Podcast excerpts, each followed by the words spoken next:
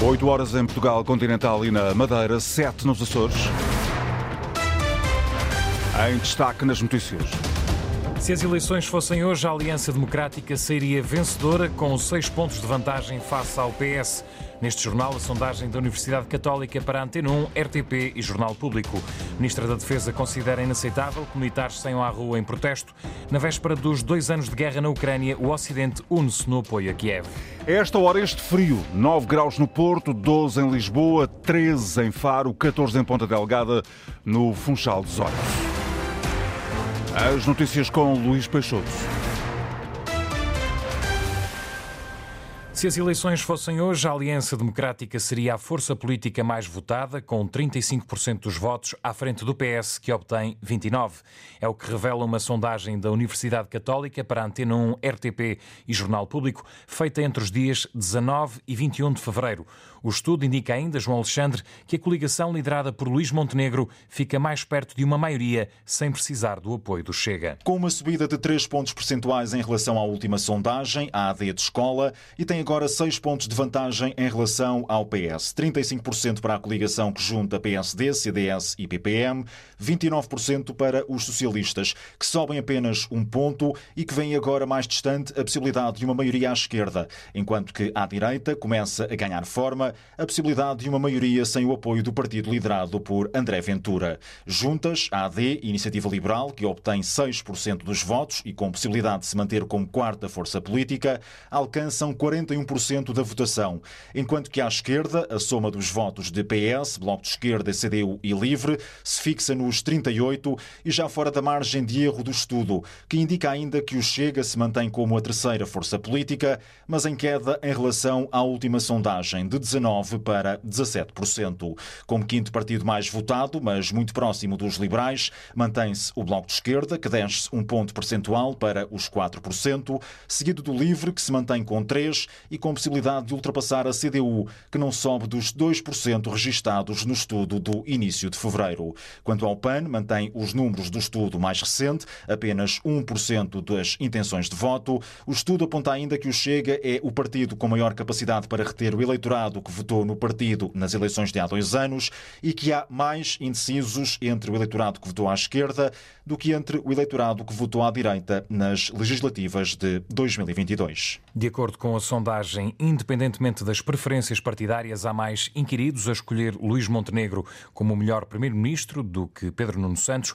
Quando a pergunta é quem seria o melhor primeiro-ministro, 46% responde que seria o líder da AD, 34% responde que seria o secretário-geral do PS. Vamos agora escutar a ficha técnica desta sondagem, João Alexandre. O inquérito foi realizado pelo Centro de Estudos e Sondagens de Opinião da Universidade Católica Portuguesa entre os dias 19 e 21 de fevereiro.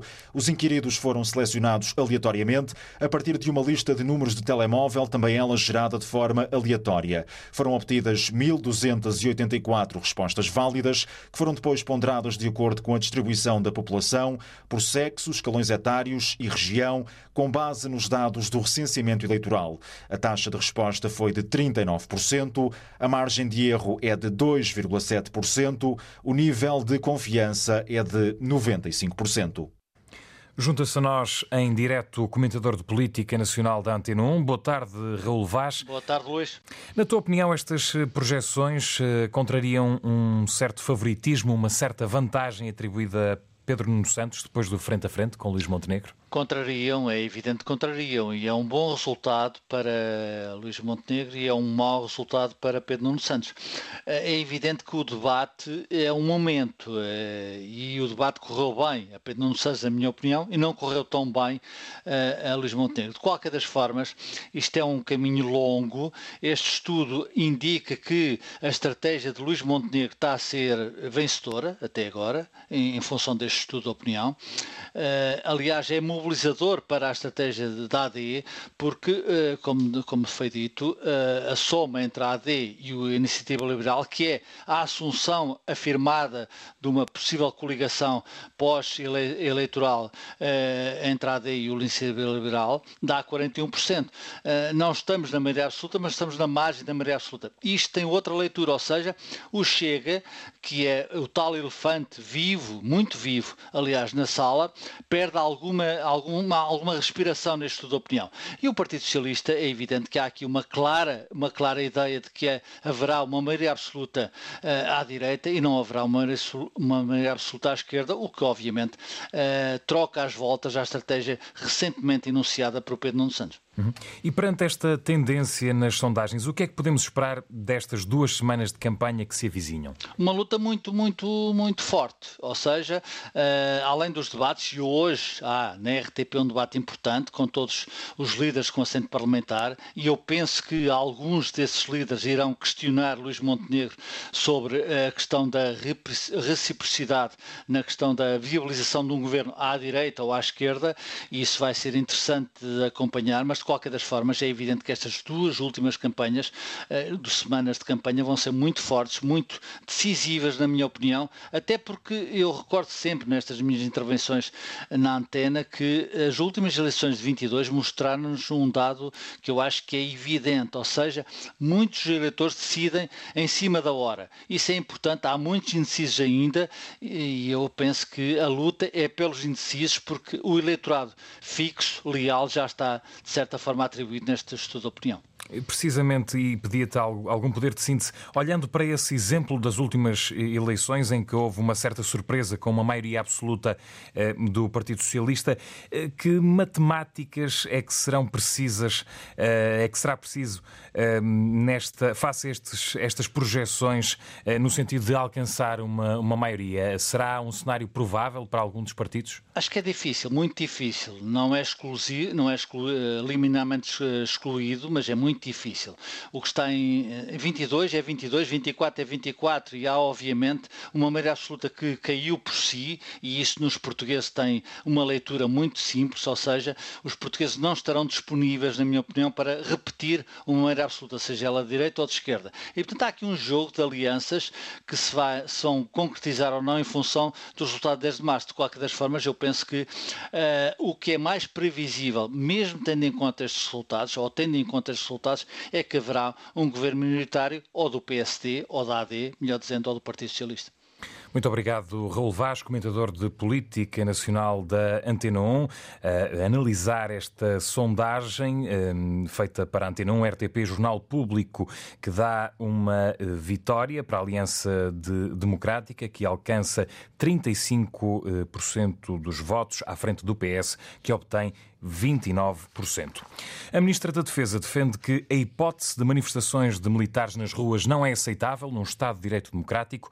Numa mensagem enviada à agência Lusa, Helena Carreiras considera que quem defende o país não pode ser fonte de insegurança e desestabilização. Várias associações das Forças Armadas admitiram sair à rua em protesto por melhores condições de trabalho, sobretudo depois das reivindicações de polícias e GNRs que pedem a atribuição do subsídio de risco igual ao da Polícia Judiciária. Os líderes das instituições europeias reiteram o apoio à Ucrânia. Numa declaração conjunta, garantem que não vão desistir de responsabilizar o presidente russo e reafirmam o apoio militar à Ucrânia. Amanhã, dia em que se assinalam dois anos do início da guerra, a presidente da Comissão Europeia, Ursula von der Leyen vai estar presente em Kiev.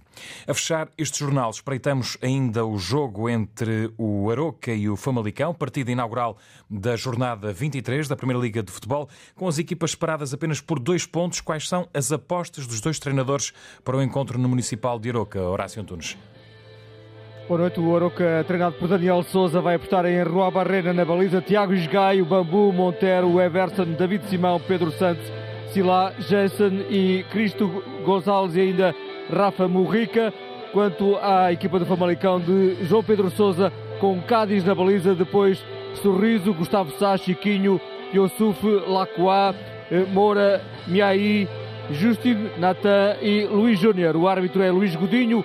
O jogo arranca dentro de instantes com muita chuva, granizo e também muito frio aqui no sopé da Serra da Freita.